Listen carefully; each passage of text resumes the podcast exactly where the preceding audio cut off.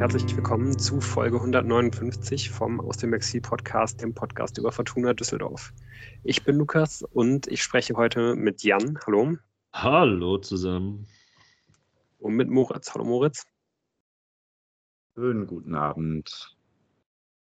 Ja, also immerhin drei von uns äh, sind mittlerweile wieder so hergestellt, dass sie zumindest äh, ein, ein bisschen podcasten können. Ähm, wir entschuldigen uns nochmal dafür, dass letzte Woche die, die Folge leider ausfallen musste, aber es war wirklich gar nicht anders möglich. Und ähm, ja, wir hoffen, das wird jetzt äh, langsam besser, wo der äh, Winter dem Ende entgegengeht. Und ähm, ja, wir sind hoffentlich dann auch nächste Woche schon wieder zu viert einfach dabei. Tim sei gesagt, Tim, es gibt ein Leben nach dem Rotz. Wir wissen's. Du kannst es auch schaffen. Ja, die Daumen sind auf jeden Fall gedrückt und ähm, ja, ich meine, der, der Tim hat es ja auch gut, während wir jetzt hier podcasten müssen, kann er zu Hause in seinem Rotz liegen und noch ein bisschen äh, ans DFB-Pokal-Halbfinale denken, das wir mit Sicherheit bald spielen müssen. Und ähm, Vielleicht nimmt er ja auch Produkte ja. ein von der Firma, die das DFB-Pokal-Halbfinale auf der Gastgeberseite Weil überhaupt erst möglich macht. Gar nicht so unwahrscheinlich. Moritz, was ist denn, äh, was ist denn dein erster Gedanke gewesen, äh, als, als du davon erfahren hast, gegen wen wir und wo wir spielen dürfen im, in einem der größten Spiele der letzten 30 Jahre? Also an meinen ersten Gedanken kann ich mich leider nicht mehr so erinnern, weil da war ich gerade in einer etwas anderen Situation. Äh, Stichwort Karneval, als ich das erfahren habe. Äh, mein zweiter Gedanke war dann eigentlich, diese ganze Wut, die sich so unterschwellig die ganze Zeit schon, bevor diese Auslosung überhaupt kam, in mir aufgebaut hatte, auf diesen Scheißverein, der wirklich nur existiert, weil Bayer da Jahr um Jahr Millionen reinpumpt, sämtliche Corona-Verluste ausgleicht und so weiter. Und der halt jetzt, weil die mal einen Trainer haben, der es gut macht, gerade total gehypt wird und das geht mir schon die ganze Zeit tierisch auf den Sack, weil hier ist ja super, dass die toll Fußball spielen, aber warum können die das denn?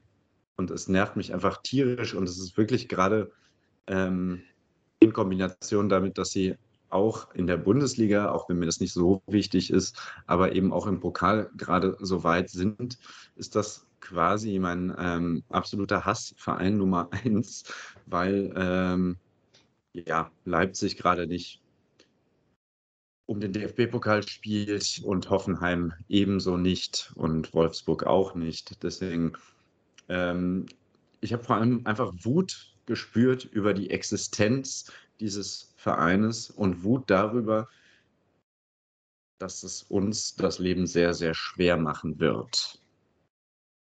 Ja, davon unabhängig muss man, muss man aber wohl sagen, also, dass die jetzt, also welche Vereine sind noch drin? Ja, gut, bei dem einen Spiel weiß man es noch nicht. Aber eigentlich ist ja klar, dass es halt immer ist über Leverkusen laufen muss. Ja, also entweder, dass man jetzt im Halbfinale auf sie treffen würde oder man konnte sich überlegen, man wird jetzt gegen Saarbrücken gelost und dann schafft man es vielleicht nochmal, ja, und dann ist man im Finale. Aber eigentlich ist es doch besser, jetzt gegen die zu spielen. Ja, wenn man halt davon ausgeht, dass man überhaupt auf sie treffen muss. Weil im Halbfinale gegen die ausscheiden ist schon bitter. Aber wenn du nach Berlin fährst und dann gegen die verlierst, das ist richtig scheiße. Ja, und vielleicht, ganz vielleicht, gewinnst du ja sogar in Leverkusen. Und das ist dann wiederum sehr nett. Ja, weil das Leverkusener Stadion, das ist ja eigentlich auch ein, ein, ein Grund dieses ganzen Elends, das dieses Spiel bedeutet. Ja, weil man fährt nach Leverkusen und man findet alles scheiße. Ja, wie Moritz das beschrieben hat, eigentlich ist es total ätzend da zu sein. Ja, dies ist halt ein furchtbarer Ort. Und dann kann man aber sich wenigstens noch äh, zurechtreden, wenn man verlieren sollte. Ja, gut, ne, die haben halt so und so viel mehr Spieler, Geld und keine Ahnung was, du verlierst halt gegen die. Aber wenn du in Leverkusen gewinnst, ist das schon was ganz Schönes. Es ist schon was ganz Nettes, ähm, weil du dann halt da richtig schön auf die Kacke hauen kannst. Und darauf kann man sich schon so ein bisschen freuen. Man hat ja nichts zu verlieren eigentlich. Nur ja. Genau, du hast halt gar nichts zu verlieren. In Berlin hättest und, du was zu verlieren, nämlich das Pokalfinale. Jetzt kannst du halt sagen, okay, pff, Halbfinale gegen Leverkusen. Wir sind eh nicht davon ausgegangen, dass man so weit kommt. Ja, ähm, schauen wir mal. Sorry, da muss ja, ich euch echt widersprechen. Also ich finde, also wie erstens mal ist die, ist die, äh, also jetzt nur mal so als Beispiel sind die Wettquoten für Fortuna 1 zu 20. Ne? Also das, das gibt einem, glaube ich, ein ganz gutes Gefühl dafür, äh, wie wahrscheinlich ist, äh, dass das ist, dass man da gewinnen wird. Aber vor allen Dingen, also ich hätte es lieber andersrum gehabt. Natürlich hätte ich mich unfassbar geärgert, wenn man dann irgendwie nach Berlin gefahren wäre und du weißt halt, du spielst halt erstens gegen diese Scheißmannschaft. Das heißt, es ist eh schon kein richtiges Finale, weil es halt irgendwie, ähm, ja, halt irgendwie so ein ekelhaftes äh, Sportswashing-Konstrukt halt eben ist. Und ähm, ja, das, das macht jetzt, das eh schon das so ein ist, bisschen ich, kaputt. Der falsche, der falsche Vergleich. Falsche Terminus. Das ist kein, das ist kein Sportswashing-Produkt. Äh, äh, das, ist, das ist nicht korrekt. Ja, das ist schon jetzt- irgendwo nein, das ist auch. Das, das, also, Natürlich, ja, ich meine, die machen Nee, doch nein. so viel Scheiße auch. Also Firma gut, okay, würden die wahrscheinlich so oder so machen, dann ist ja, es aber halt, es ist historisch gesehen. dann ist es halt eben eine Werbe, dann ist es halt eben Werbescheiße. Es ist halt auch egal. So, es ist, im Endeffekt ist es alles genau die gleiche Scheiße. So, das, das macht es auf jeden Fall schon unfassbar kaputt. Ähm, und du weißt halt, dass du da verlieren wirst und dann bist und, und, und das wird einfach dann unglaublich wehtun, wenn du halt schon mal ein Finale erreichst, dass du das dann halt quasi sicher verlierst und auch noch gegen so eine Mannschaft verlierst. Aber es wäre halt ein Finale gewesen. Also sag mir mal ganz ehrlich, wie hoch ist die Wahrscheinlichkeit, dass wir mit Fortuna Düsseldorf in unserer Lebzeit nochmal ein Finale spielen werden? Das wäre jetzt die eine Möglichkeit gewesen, einmal ein Finale zu spielen. Ich weiß nicht, ob wir da nochmal hinkommen. Ich glaube nicht. Ähm, Würde mich natürlich freuen, wenn, äh, wenn das äh, wenn, wenn das eine falsche Annahme ist, aber ihr könnt mir doch nicht ernsthaft sagen, dass ihr damit rechnet, dass in eurer Lebzeit nochmal ein, dass in eurer Lebzeit Fortuna nochmal ein Finale spielen wird. Ja, Also das vor allen Dingen nicht. Und, Ich muss euch, Ne, beiden, und- ich muss euch beiden und, recht und da muss man halt schon weil- sagen, da Ja. muss man schon sagen, keine Ahnung, alles andere wäre irgendwie, da hätte man sich halt hinbiegen können. Äh, ne? Also in allen anderen Konstellationen hätte man eine Chance gehabt. Ne? Es gibt ja im Grunde genommen, es gab ja sechs verschiedene Konstellationen. Ne? Irgendwie die, die drei Heimspiele, äh, finde ich, hätte man sich das überall irgendwie noch hinbiegen können. Also auch gegen Leverkusen zu Hause, auch wenn ne, wir auch alle wissen, Fortuna ist mittlerweile 16. der Tabelle in der zweiten Liga. Aber das ist im Pokal, glaube ich, äh, ist das was ganz, ganz anderes. Also bei den Heimspielen hätte, finde ich, hätte man sich selbst irgendwie noch konstru konstruieren können, dass man eine Chance gegen Leverkusen hat. Und auswärts äh, gegen, gegen Kaiserslautern, finde ich, hat man eine, hätte man eine gute Chance gehabt. Auswärts in Mönchengladbach oder in Saarbrücken hätte man eine Chance gehabt, aber in Leverkusen, das war halt gar keine Chance. Und das ist halt richtig, richtig bitter, weil das heißt, dass wir niemals, niemals, niemals Fortuna in einem Finale spielen sehen werden. Also ich möchte sagen, die Chance, Lever, also gefühlt alles, die Chance, Leverkusen zu schlagen, ist für mich in einem Halbfinale größer als in einem Finale. Ich würde sagen, in einem Finale lassen die sich das nicht mehr vom Brot nehmen. Ähm, also das heißt, wenn wir über den Pokalsieg und damit unseren, unsere Reise nach Europa nächstes Jahr sprechen, ähm, ist dieses Los jetzt besser. Und wenn wir darüber sprechen, wann wir das nächste Mal die Chance haben, in ein Finale einzuziehen, muss ich Lou recht geben. Ich, ich sehe das ja auch so. Ich versuche mir das jetzt nur, nur ein bisschen zu retten. Es bringt dir ja nichts, sich zu grämen und äh, irgendwie zu sagen, oh Gott, oh Gott, oh Gott. Ja, das, das bringt dir ja nichts. Klar, es ist die beste Mannschaft in Deutschland, die werden halt alles in und Boden schießen. Die werden fakten, fucking nochmal deutscher Meister werden, was schon ätzend genug ist. Die werden, die Wahrscheinlichkeit, dass sie das Double holen, ist relativ hoch, aber nur über die Fortuna in Leverkusen. Das ist, das ist scheiße, das gebe ich zu. In Düsseldorf wäre es viel besser gewesen und so weiter und so fort. Das ist ja überhaupt gar nicht die Frage. Aber, aber es hat auch was, in Leverkusen zu gewinnen. Das sage ich nur mal so. Das ist sehr viel, ja. ja. Hat Vielleicht ist ja auch die Chance in einem Halbfinale größer, dass Leverkusen da gerade so im Trott ist, mit anderem Kram beschäftigt, dass man denkt, ja gut, dann spielen wir halt noch ge- gegen diesen, gegen den Elften der zweiten Liga. Ähm, dann können wir, das kriegen wir locker hin. Und zack. Man muss sich einfach, wie, also wie Tim jetzt, ja, der im Rotz in Berlin sitzt, also sich aber schöne Gedanken macht. Und der schöne Gedanke ist doch einfach ähm, ein furchtbar einseitiges Spiel für Leverkusen, die es aber aus unerfindlichen Gründen nicht schaffen werden, die Fortuna zu überwinden.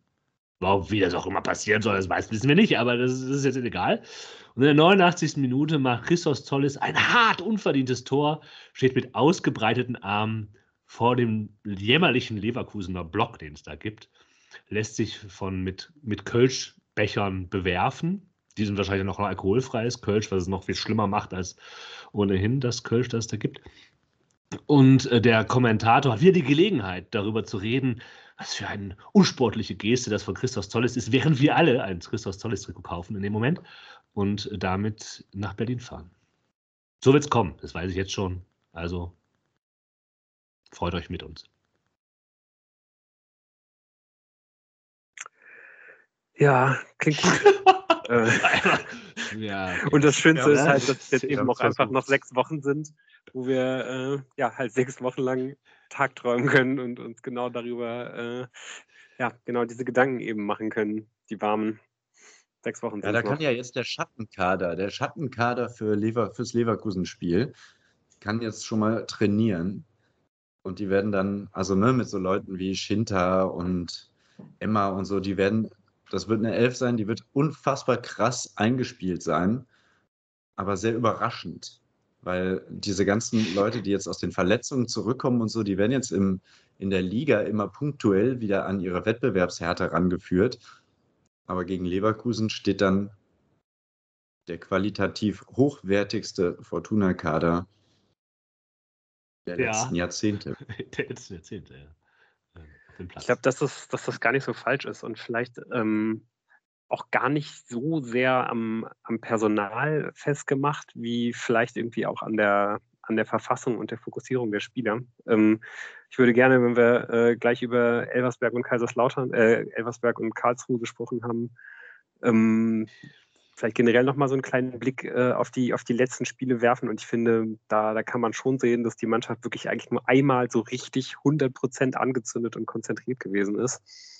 Und das äh, war das Viertelfinale gegen, gegen St. Pauli. Und ich kann mir sehr gut vorstellen, dass äh, das nächste Mal, dass wir die Fortuna auf diesem Level sehen werden, ähm, ja, wird halt eben erst in Leverkusen sein. Und ich bin, bin, mir aber eigentlich auch ziemlich sicher, dass wir die da so sehen werden. Und das wird auf jeden Fall dafür sorgen, dass die, äh, dass die Chancen um einiges höher sind, als wenn es jetzt die, ähm, ja, die normale Fortuna-Mannschaft von, vom, vom, vom Zweitliga-Wochenende jeweils irgendwie immer wäre. Aber sag mal, gilt die 1 zu 20 Quote? Gilt das nur für 90 Minuten oder für, äh, für insgesamt 120 Minuten? Boah, das äh, habe ich jetzt leider nicht nachgeschaut. Das habe okay. ich überflogen gesehen. Ja, wir wollen ja auch nicht ähm, ne, äh, Spielsucht und so weiter und so fort befördern. Aber hm, man kann sich jetzt schön reden, das bleibt uns nichts anderes übrig. Ja, äh, sich vorzustellen, dass Leverkusen die Fortuna da zerdampft, das ist zu naheliegend und bringt uns ja, macht uns ja alle nicht glücklich. So. Speaking of nicht glücklich machen. Vielleicht schauen wir mal auf andere Spiele der Fortuna, die in der Vergangenheit liegen. Ja, sehr gerne. Äh, da können wir uns jetzt frei aussuchen, welches äh, nicht besonders glücklich machende Spiel wir da nehmen. Ich glaube, äh, der, der Chronologie nach ähm, nehmen wir dann erst Elversberg und müssen da in ja gegebener Kürze. Äh, äh, genau, in, äh, müssen da nicht allzu lange irgendwie noch verweilen, aber müssen es halt schon noch ansprechen, weil wir es gar nicht besprochen haben. Moritz, was bleibt von diesem Elversberg-Spiel äh, hängen, außer die äh, katastrophale Chancenverwertung in der ersten Halbzeit? Oder ist es vor allen Dingen das? Es ist natürlich vor allem das. Also vor allem, dass man eine gute Hälfte spielt, in der man Chancen für wirklich vier, fünf Tore hat und in der zweiten Hälfte dann so stark abbaut, dass man äh, ja, Elversberg einlädt, einen Punkt aus Düsseldorf zu entführen. Aber diese erste Hälfte äh, in Kombination mit dem Endergebnis ist ja wirklich, lässt einen ja verzweifeln. Das ist das, was am meisten hängen geblieben ist. Für mich bleibt noch was anderes hängen. Also diese erste Halbzeit, daran, daran hängt man sich jetzt noch ein bisschen auf. Dass man diese erste Halbzeit auch noch mit einer sehr ungewöhnlichen und überraschenden Aufstellung hinbekommen hat und tatsächlich viele Dinge gesehen hat, die man vielleicht vorher schon mal in der Theorie durchdacht denken konnte, so eine sehr interessante Rolle von Matthias Zimmermann zum Beispiel. Und dass das tatsächlich auch sehr gut funktioniert hat. Also, außer dass man halt das Tor nicht gemacht hat. Aber die Chancen waren ja da. Man hätte das Tor, die Tore machen müssen zum 2-0 und vielleicht sogar zum 3-0, um dieses Spiel auf die eigene, sicher auf die eigene Seite ziehen zu können. Das fand ich halt auch irgendwie überraschend und sehr eigentlich, wenn das Ergebnis nicht gewesen wäre, ja, auch sehr mit viel Optimismus verbindend. Dass halt der, dass das Trainerteam sich da was Neues ausdenken kann, sich überlegen kann, hey, welche neuen Spieler haben wir, was haben wir für Spielermaterial, probieren wir mal was anderes aus. Ja, also ich glaube, da war ja auch einfach sehr, sehr viel aus der Not geboren. Ne? Also ich meine, ja, trotzdem. Man, man irgendwie ins, ins Zentrum stellt, ganz genau, nee, nee, genau. Ja. Und dass er dann einfach wieder so eine Leistung abreißt und man einfach denkt, so, wow, der wird wahrscheinlich nochmal alleine durch so ein Spiel nochmal irgendwie 100, äh, 100.000 Euro teurer in den Verhandlungen, weil es wird ja anscheinend schon äh, immer noch hin, hin, und her verhandelt, ob, ob, Zimmermann jetzt bei der Fortuna bleibt nach der Saison. Einfach überragend, dass der wieder da ist. Aber das gibt, das gibt dieser Mannschaft halt so unglaublich viel und dass man sich dann halt entscheidet, ähm, wenn man sagt, okay, wir haben keinen, ähm, keiner der beiden Spieler, äh, die, die bei uns normalerweise die Anker 6 spielen, sind fit mit ähm, Sobotka und Engelhardt. Also ähm, ja, müssen wir da halt Zimmermann hinstellen, aber sichern das eben mit einer Dreierkette ab, fand ich halt irgendwie auch eigentlich eine, eine ähm, ja, fand ich einen nachvollziehbaren Gedanken und hat ja auch eigentlich gut funktioniert in der ersten Halbzeit, nur eben in der zweiten Halbzeit ebenso gar nicht mehr. Ja. Ja, also fand ich, und das ist eben auch eine der Sachen, die, die, die mich dann halt wirklich geärgert hat, dass, ähm, dass halt Elversberg dann in der, in der Pause umstellt und äh, das, das Düsseldorfer Trainerteam eigentlich 20 Minuten braucht, um da halt irgendwie adäquat drauf zu reagieren. Ähm, das also, um, um, das erste Mal zumindest minimal darauf zu, zu reagieren, aber eigentlich ähm, bis zur 78. Minute, wo man dann halt endlich die Dreierkette auflöst und Hoffmann halt rausnimmt, ähm, bis man halt irgendwie dann wirklich gecheckt hat, was Elversberg da macht, so, ne? weil man ähm, einfach von, von den Anläufern ziehen die Elversberger halt äh, einen, einen weiteren Spieler ins Zentrum und haben einfach dann in dieser ganzen zweiten Halbzeit ständig Überzahl im Zentrum. Und Fortuna hat halt dieser drei, hat, hat halt diese Dreierkette, wo halt immer mindestens einer oder manchmal sogar zwei ähm, von den Innenverteidigern gar keinen richtigen Gegenspiel haben im Aufbau und teilweise halt eben auch im Spiel nach vorne, einfach weil sich dann von den Elversbergern die Offensivspieler ins Zentrum zurückfallen lassen und da auch immer relativ gut durchgewechselt haben. Aber halt gerade für den Aufbau, das war im Offensivspiel, war das wirklich furchtbar. Es war grauenvoll zu sehen, wie verschenkt halt diese drei Innenverteidiger waren. Und ähm, ja, dass dann einfach Elversberg irgendwann in der zweiten Halbzeit konstant André Hoffmann halt freigelassen hat. Und er war einfach die ganze Zeit irgendwie frei, musste halt irgendwelche Lösungen mit dem Ball äh, finden, konnte, konnte eben auch Lösungen, hätte Lösungen finden können und hatte zumindest eben eben eben den, den, den Raum dazu, aber Fortuna wusste halt gar nicht, was sie damit anstellen sollte. Und man hatte einfach dann, ja, man hatte einfach einen Innenverteidiger zu viel auf dem Platz, der halt sonst wo gefehlt hat. Und so ist dann einfach das, das Offensivspiel der Fortuna halt komplett erlahmt in der zweiten, äh, in der zweiten Hälfte und hat eben nicht stattgefunden. Und ja, und dann eben dieses, dieses, dieses Freilassen von, von André Hoffmann ähm, hat dann ja letztendlich auch Karlsruhe interessanterweise äh, adaptiert und ähm, hat das ja eben auch genau so umgesetzt als, als, als Matchplan dann, dann eine Woche später. Aber, glaube ich, weniger erfolgreich. Oder würdest das du das? Das ist richtig. Äh, jetzt können wir ja mal auf, auf Karlsruhe zu sprechen kommen, weil also man kann diese erste Halbzeit bei Karlsruhe, kann man ja wie folgt zusammenfassen wir werden, können da jetzt nochmal gleich auf die Details drauf gehen. Ne? Die ersten zehn Minuten Viertelstunde gehören der Fortuna und danach wird das Spiel so ein bisschen schwierig. Also nicht, nicht schwierig für die Fortuna, sondern einfach sehr eintönig, sehr ja, langweilig, so muss man es halt sagen. Und das Schöne ist, äh, dass Pressekonferenzen sind nicht immer interessant, aber mit Christian Eichner, wenn man sich einmal daran gewöhnt hat, was für eine Art er hat, das war für mich ja am Anfang, als er, als man ihn mit Karlsruhe auf die Fortuna treffen sah immer so ein bisschen eigen, aber wenn man sich auf seine Art einlässt, sagt er ja erfrischend ehrlich einfach, ja, das wird dann langweilig, das Spiel, aber das genau das wollten wir.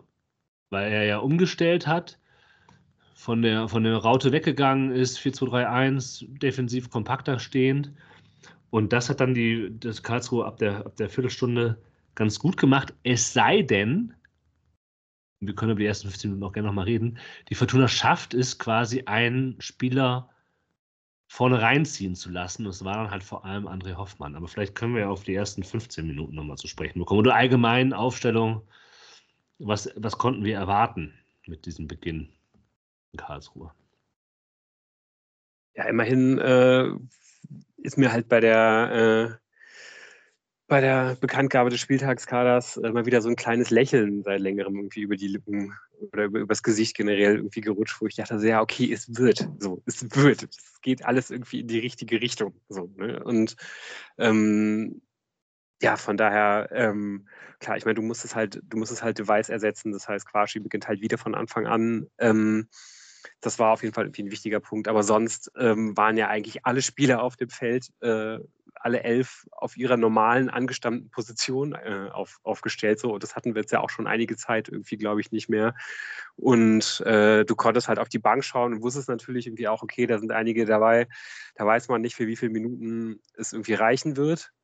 Klammer auf, schön der Abelkamp, wie sich, äh, Klammer ja. zu, wie sich dann im äh, Laufe des Spiels vor allen Dingen rausgestellt hat. Aber trotzdem waren das einfach verschiedene Alternativen für verschiedene Positionen, für verschiedene Spielsituationen. Und ja, wenn man dann irgendwie weiß, dass ja irgendwie auch die anderen äh, Spieler, die halt immer noch verletzt sind, irgendwie Fortschritte machen und irgendwie wieder zurückkommen, dann ist ja zumindest so das Licht am, am Ende des Tunnels halt irgendwie sichtbar und das hat äh, dann irgendwie auch ja mit, mit dem Blick auf die erste Elf mir auf jeden Fall erstmal einigen Optimismus gegeben. Moritz, wie, äh, wie, wie hast du es gesehen? Ja, genau gleich. Ähm, und eigentlich auch mit einer relativ großen Erleichterung, dass man eben diesen Innenverteidiger noch äh, geholt hat, der ist auf ein paar Wackler, aber auch erstmal dafür, dass er 19 ist, also Quashi dafür, dass er 19 oder 20 ist, äh, zwei erstmal sehr solide Partien schon gespielt hat. Und ähm, genau, konnte man erstmal, also dann war halt klar, auf der Innenverteidigung kann man halt nicht viel wechseln. So, da haben wir halt das Schweizer Taschenmesser Oberdorf.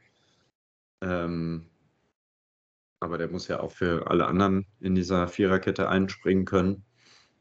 Aber ja, genau, es wurde. Und Schinter Appelkamp wieder auf der Bank zu sehen, auch wenn man vorher gelesen hat, der kommt jetzt Stück für Stück ran und man will es ja auch nicht zu schnell machen, was ja auch alles richtig ist.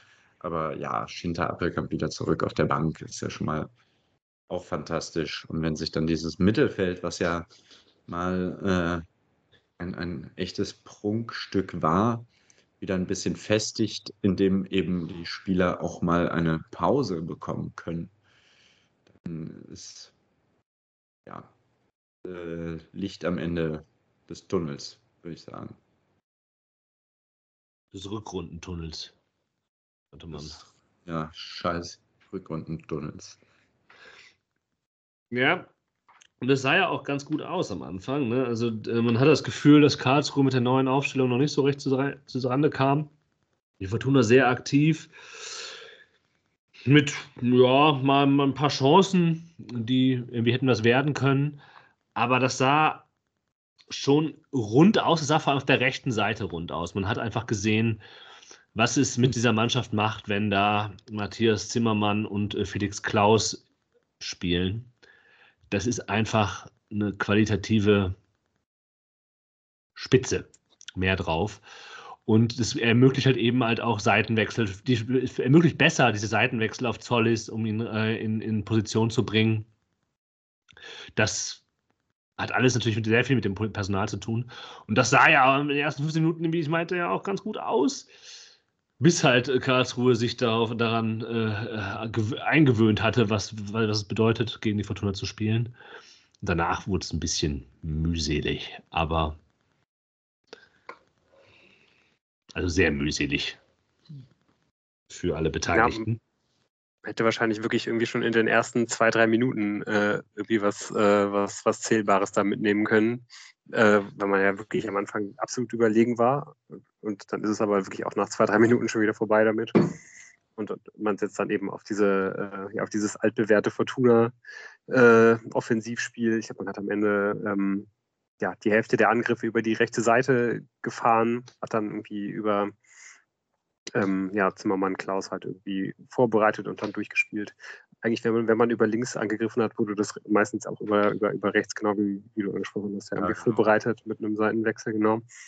Ähm, das, das hat, hat, genau, und das hat ja schon irgendwie ab und zu mal funktioniert, aber äh, ich glaube, Jan hat das ja auch schon gesagt, es ist schon wirklich so bis knapp zur 30. Minute wirklich sehr viel Leerlauf. Ne? Und ähm,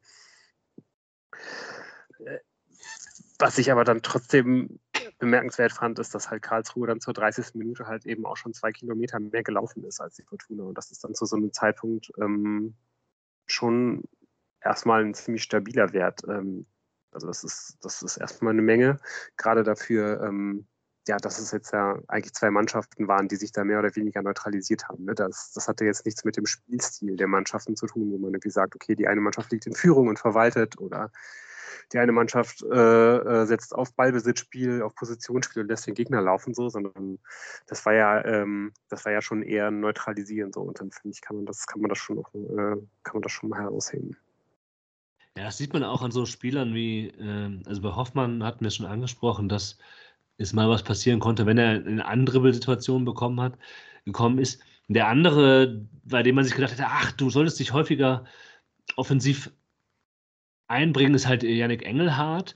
Aber man hat auch gleichzeitig gesehen, was für, was für ein Risiko das mit sich bringt. Weil gerade so auf dieser defensiven Mittelfeldposition, da hatte Karlsruhe dann durchaus gefährlich Ballbesitz und Bälle in gefährlichen Positionen bekommen, wenn Engelhardt da mehr oder weniger alleine war, wenn die beiden Achter, Tanaka und Johannesson, eben nicht Aufmerksamkeit die, die nötige Aufmerksamkeit auf, äh, an den Tag gelegt haben und halt diese Meter gemacht haben, um diese Lücke zuzulaufen.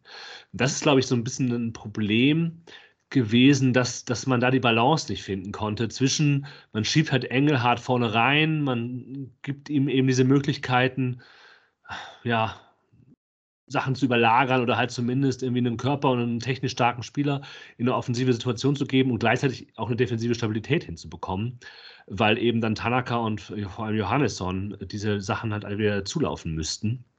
Und das ist nicht so gut gelungen. Also es ist eben ja nicht viel dabei rumgekommen äh, von Karlsruher Seite, aber ich glaube eben, weil, weil Engelhardt so eher defensiv dann gespielt hat ab einem gewissen Zeitpunkt, weil er wenig dann reingegangen ist nach vorne und so weiter und so fort, das ist, glaube ich, so ein bisschen der, das, das Problem, dass man ja mit vielleicht diesen den weniger gelaufenen Kilometern in der Mittelfeldposition, auch wenn ich das jetzt nicht total eins zu eins ja. nachkontrolliert habe, irgendwie einkauft. Also Yannick Engelhardt ist immer noch sehr, sehr viel gelaufen. Ja, der muss viel laufen, aber das Ding ist genau, halt ja, dass das. aber eine ja. große Rolle äh, in Kombination damit, dass der KSC insgesamt mehr gelaufen ist, ja. weil auch Yannick Engelhardt, wenn er sich einschalten wollte und so, ja auch trotzdem nicht gut anspielbar war. So, ne? Weil Karlsruhe da auch sehr schnell Räume dicht gelaufen haben und die Fortuna ja auch nicht durchgekommen ist. Das heißt, es war ja sehr häufig auch für Yannick Engelhardt im Prinzip vergebliche Liebesmüh, ähm, seine Kilometer da abzuspulen. Klar, das, und ich meine, die anderen sind jetzt auch nicht wenig gelaufen, Appelkamp und Johannesson, aber irgendwie, ich glaube, das ist, vielleicht kann man es nicht so, so, so plump sagen, wie ich das jetzt gemacht habe, aber da, da fehlte irgendwie die, die, die, ja, ich wiederhole mich, die Balance zwischen äh, vorne und hinten. Und das ist ja auffällig, wenn was ging, dann eben, wenn man einen eigenen Körper nach vorne reinschieben konnte. Das war dann in der Regel eben auch André Hoffmann, der mal einen steilen Pass ran reingespielt hat. Da, da, dadurch sind Sachen passiert. Ja, ein steiler Pass, scharf, scharf geschossener Pass rein, dann in der Regel sofort rechts raus auf vor allem Zimbo oder auch mal auf Klaus und dann kreieren die beiden was oder verlagern zumindest den Ball. Dadurch konnte äh, Sachen gelingen und ja, auch, auch das 1-0 fällt dann ja so. Ja, also ein bisschen glücklich, dass diese Flanke, die eigentlich für ja, Vermey gedacht ist, ähm, verlängert wird von Karlsruhe im Hintergrund. Äh, nee, ähm, Zollis steht ja eigentlich da, um einzu, einzuköpfen quasi. Der Ball wird verlängert. Gavouri schießt, Dropkick den Ball irgendwie Richtung Tor und ähm, Zollis kann den Kopf reinhängen. Und es steht 1-0. Es ist vielleicht verdient dem Sinne, dass diese erst, die ersten Viertelstunde eben auch für die Fortuna viel und dass man sich dann quasi nachher dann für belohnt hat. Aber es hätte, aber hätte auch mit 0-0 in, die Halbzeit gehen können, sagen wir mal so. Ja, also das Tor fällt dann schon komplett aus dem Licht ja, ja. zu dem Zeitpunkt auf jeden Fall. Und, ähm, und ich finde, man kann wirklich nochmal betonen, was das halt für eine, für eine Wichtigkeit hat, dass das Tor eben so fällt, wie es fällt. Ne? Weil, ähm, ja, weil Fortuna eben genau damit halt eben auch die Antwort findet auf das, was Elversberg gemacht hat und was eben auch Karlsruhe bis zu diesem Zeitpunkt halt macht, nämlich, ähm, nämlich Quashi zustellen und äh, André Hoffmann kochen lassen quasi. Und sie lassen ihn halt einfach immer noch ein bisschen mehr und noch ein bisschen mehr andribbeln. Und irgendwann, ich meine, ne, in dieser Szene äh, lässt man ihn dann wirklich halt bis 30 Meter vor dem Tor ja fast, fast durchlaufen. So. Dass er, und dass er dann halt da genau den richtigen Pass, technisch sauber, mit dem richtigen Timing auf, auf, auf Zimmermann halt spielt. Und Fortuna das halt eben dann bestraft, dass man, äh, dass man das halt so macht. Das ist super, super wichtig, sowohl für dieses Spiel allgemein, als halt, glaube ich, auch für die nächsten Wochen, weil das dann wahrscheinlich keine Option sein wird, äh, die sich halt ähm, ja, die, die, die Scouting-Teams der nächsten, der nächsten Gegner halt irgendwie raussuchen werden, wenn es darum geht, wie man halt Fortuna neutralisieren kann. Da müssten die sich jetzt halt was Neues überlegen und das ist, das ist gut. Ich glaube, das kann man auch als, als Hinweis nehmen, um kurz über Quashi im Aufbauspiel zu reden. Man kann halt beim 1-1 auch darüber reden, dass er einen Fehler macht, aber vielleicht sind das, wenn man einen 19-Jährigen holt als Ersatz für den Aufstiegskampf, äh, den man da äh, vorhat, dann ist es halt so, dass man dafür halt solche Dinge halt auch mit einkauft. Man könnte ja auch andere äh, Personalentscheidungen treffen. Aber das ist trotzdem ein ja, sehr vielversprechender Spieler. Und was ich immer echt gut finde bei ihm, ist, dass er keine Scheiße versucht. Also ich, sondern der macht einfach, der merkt, okay, er kriegt Druck und dann bringt er den, bringt er den Ball weg. Und vielleicht auch nicht perfekt. Er versucht halt irgendwie nicht was zu kreieren, sondern er macht halt im Spielaufbau wenn er angelaufen wird, wenn er zugestellt wird, eben das Naheliegendste, keine Fehler machen, Fehlervermeidung. Und das ist genau das Richtige, was er machen sollte in diesen Momenten. Dann müssen, müssen halt andere, müssen dann quasi die Momente kreieren, aber es liegt nicht an ihm, das zu tun mit seinen 19 Jahren. Ja, und man scheint ja wirklich auch viel von ihm zu halten. Ne? Also ich war wirklich positiv überrascht, also wirklich sehr freudig überrascht, dass, ähm, dass gegen Elversberg für die letzte Viertelstunde halt Hoffmann rausgenommen wird. Ähm, einfach, wenn man halt mehr auf die Ballqualität von, von, von Quashi halt irgendwie setzt in dem Augenblick. Und ähm, ja, und ähm, ja, er macht das ja wirklich auch, genau wie du sagst, macht das halt wirklich, wirklich gut eigentlich mit dem Ball am Fuß. Hat halt immer mal wieder den einen oder anderen Wackler dabei, so, aber das ja, ist halt so. Das, so ein größeres. Das ist auch mit ne? Sicherheit. Ja, aber was, was, was willst du machen so? Also ich, ich, ich glaube schon, ja. das ist wirklich, also ne, ich meine, in der, in, der, in der idealen Welt muss er jetzt halt nicht diese beiden, beiden Spiele gegen Elversberg und gegen, ähm, gegen Karlsruhe von Anfang an spielen, sondern genau äh, weiß ich nicht, wird jetzt halt zum Beispiel gegen Rostock für die äh, letzte Viertelstunde eingewechselt. Man stellt auf Dreierkette um. Quaschi geht nach links, in der Mitte De Weiß, rechts sitzt André Hoffmann, äh, äh dann ist linker Flügel Gavory und so weiter, rechter Flügel Zimmermann und du verteidigst eine Führung. So, ne? Das wäre eigentlich das, wo man, finde ich, wo man jetzt sagen würde, so, das wäre jetzt genau perfekt für den Spieler. So, äh, und vielleicht kann man das ja sogar auch äh, zumindest in Teilen so machen, weil äh, ja, De Weiß wird ja zurückkehren und André Hoffmann scheint sich ja zumindest ähm, ja, nach und nach so zu, zu, zu stabilisieren, dass ich jetzt sagen würde, auch nach diesem Fehler, den Quashi da macht, ähm, ist es wahrscheinlich wirklich ganz gut, wenn er jetzt äh, das nächste Mal erstmal von der Bank kommt. Ja, es geht nämlich mit 1 zu 0. Oder wollen wir noch über die. Nach 1 zu 0, danach nach 1 zu 0 gibt es schon noch ein paar Gelegenheiten für die Fortuna. Aber insgesamt geht es eben ja, ein bisschen glücklich in die, in die Halbzeit. Und mh, hm, neben, nach einer schönen Kombination von Tanaka kommt es und Klaus, die bringt aber nichts ein, kommt es eben zu einer Standardsituation vom KSC. Das ist so die, die Varianten, wo der Karlsruher Sportclub auch in der ersten hatte, eher am ehesten gefährlich war, auch wenn der Kommentator natürlich nicht aufgehört hat, darüber zu reden, wie wenig produktiv das bei Karlsruhe in der Vergangenheit war. Aber es macht einen als Fortuna Düsseldorf-Fan natürlich nur noch umso nervöser. Sicher. Wenn man halt weiß, es ist eigentlich nicht die Stärke des Gegners, der Stand hat, dann rechnet man umso mehr, dass das dann gleich äh, klingeln wird. Dann das kommt ist das ein Äquivalent zum äh, 19-Jähriger macht sein erstes Profitor quasi. Exakt. Mit einem, mit einem Fernschuss in den Winkel, den er nie wieder so machen wird bei Hannover 96 spielend. Ja, oder bei Paderborn. Ja, genau. Wir wissen, wir kennen das Problem. Ähm, dann, dann, dann kommt ja eigentlich diese, diese Kontersituation. Und ich glaube, genau wie die, wie die Zuschauer ist man eher auf diesen Konter konzentriert, ist auch die Fortuna auf diesen Konter konzentriert. Mit einer, ja, schon nicht schlecht aussehenden Grätsche macht dann der Karlsruher Jung diesen Konter weg.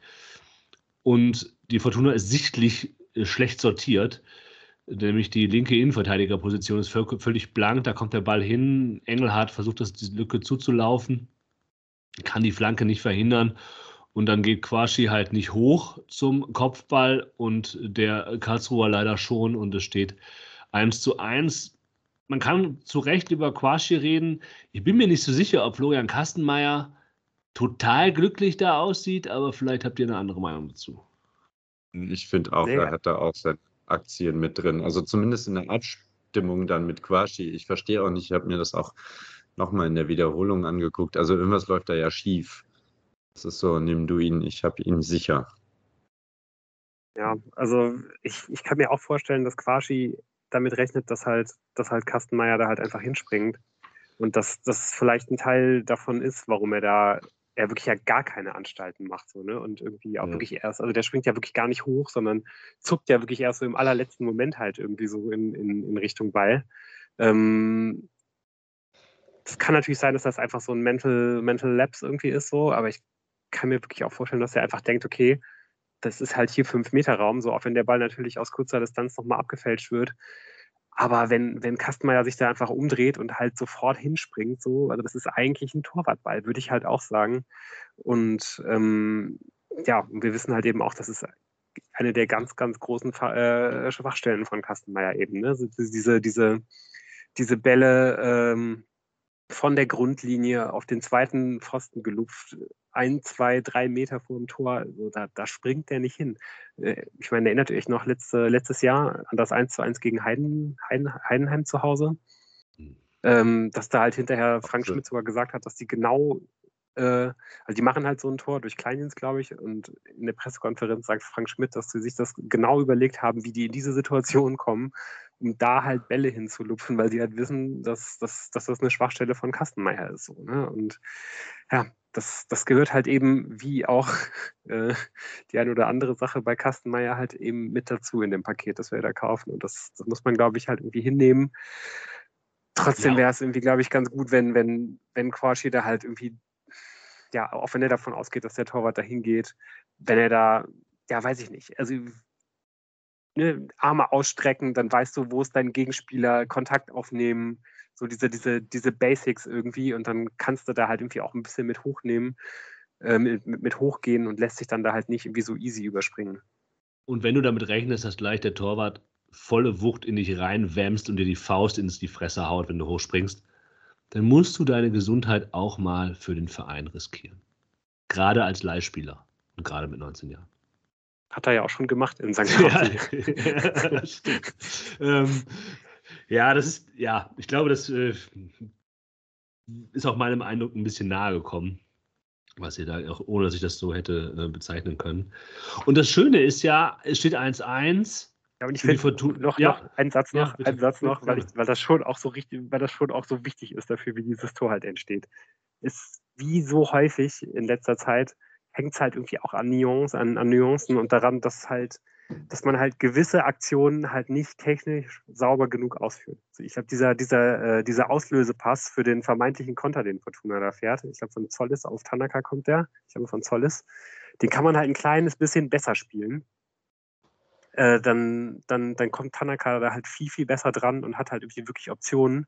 Und Tanaka aber auch. Ich bin, also klar kommt dieser Karlsruhe da mit einer unfassbaren Gewalt angefegt.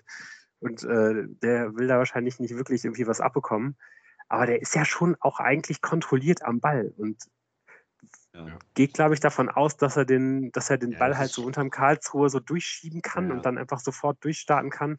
Wenn er den aber halt so ne, leicht irgendwie anschnickt, sagt sich natürlich immer leicht äh, im, im, im, Nachhinein so, dann kann er ihn da halt überlupfen und Fortuna hat trotzdem diesen Überzahlkonter und äh, vermeidet halt so nicht nur das Tor, sondern macht vielleicht sogar das 2 zu 0. Das ist halt nicht komplett unwahrscheinlich in dieser Situation und das macht es halt eben so unfassbar bitter, weil da halt wirklich einfach zweimal nur Nuancen äh, äh, fehlen, um da halt einen sauberen Konter auszuspielen.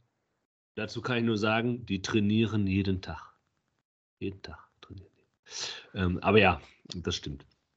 Ja, das ist, das ist nicht das erste Mal. Da, da kann man halt sagen, es ist halt äh, zweite Liga, ne? Da passiert das halt. Äh, auch einem Ao Tanaka, der mir ansonsten natürlich wieder mal herausragend gut gefallen hat. Ähm, ja, also wenn man sich, wir können ja gleich noch darüber reden, ob die Saison in der zweiten Bundesliga, was wir noch so erwarten. Aber man kann sich allein darauf freuen, ähm, wenn wir davon ausgehen, dass Ao Tanaka im Sommer geht, Ao Tanaka im Trikot der Fortuna beim Fußballspielen zuzugucken. Das allein ist es schon wert, äh, viel Eintritt zu bezahlen, zum Beispiel gegen den HSV, wenn man keine Dauerkarte hat oder Stehplatz sich leisten möchte. Das ist ein anderes Thema.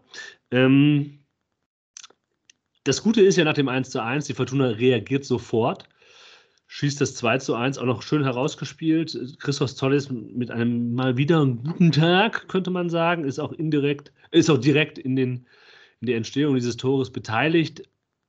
Auch beteiligt ist ein ansonsten eher unauffälliger Akteur im Mittelfeld, nämlich äh, Johannesson, der Zollis irgendwie noch den Ball überlässt, damit der seinen Laufweg weitergestalten kann. Felix Klaus einsetzt, der das genau so machen muss, wie man das machen muss auf der, in der Position, zurück auf den völlig freistehenden Zollis legt, der dann halt einfach eiskalt einnetzt. Den Ball, glaube ich, nicht perfekt trifft, so, äh, so wie das aussah, aber es hat dann gereicht äh, für das 2 zu 1.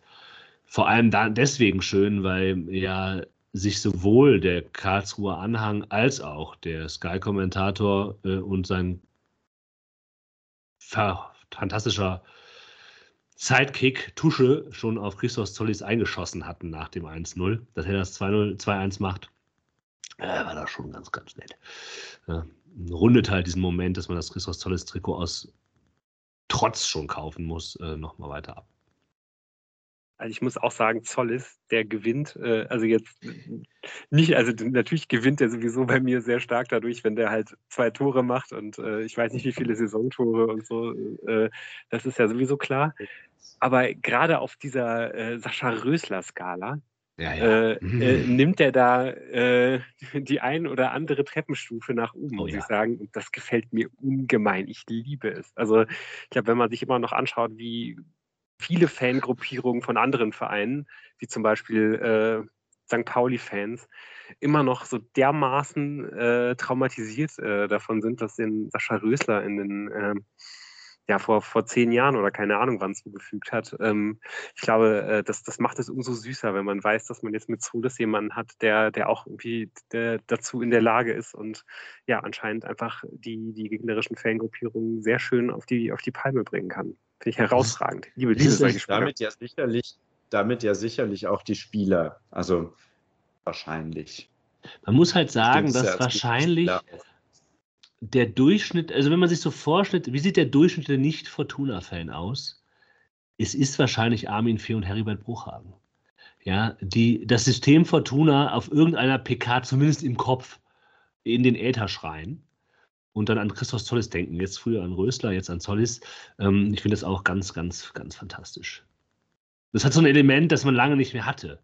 Und ich genieße ja. das sehr.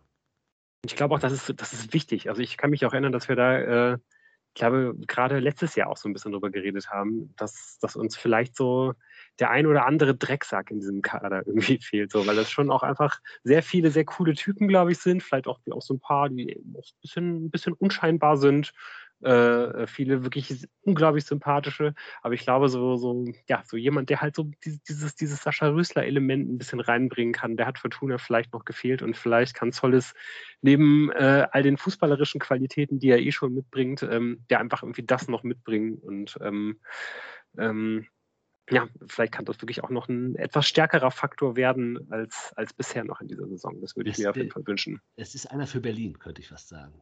Christos Tollis. Diesem Jahr im Mai vielleicht auch schon. Ja, es, was, was, was, um bei dem Thema zu bleiben, es hätte übrigens den, diesen Aspekt noch abgerundet, wenn, wenn Gavori diesen, diesen Becher, den er weggetreten hat bei der Eckensituation, wenn er deswegen getroffen hätte. Also hätte das, finde ich, auch gut gefunden. Ähm, es war so ein bisschen unnötig vielleicht und naja, man will ja keine Verletzungen provozieren, aber ne? Nicht wirklich. Ich war auch ein bisschen überrascht davon wahrscheinlich, dass er den, dass er den halt so perfekt. Ja. Ich weiß gar nicht, ob der das vorhatte, sondern es war, glaube ich, einfach, der wollte, das war einfach nur ein Rauslassen der, der äh, ja der, der Emotionen, weil es ja auch wirklich schon noch einfach scheiße ist, wenn du da halt mit Bechern beworfen wirst. Also dazu noch in so einem Spiel, wo ich mir denke, so, yo, was ist denn überhaupt euer Anliegen, äh, Karlsruhe? So, was, was wollt ihr denn überhaupt so? Aber gut. Ja. Gut, es steht 2-1 für die Fortuna. Schönes Tor. Und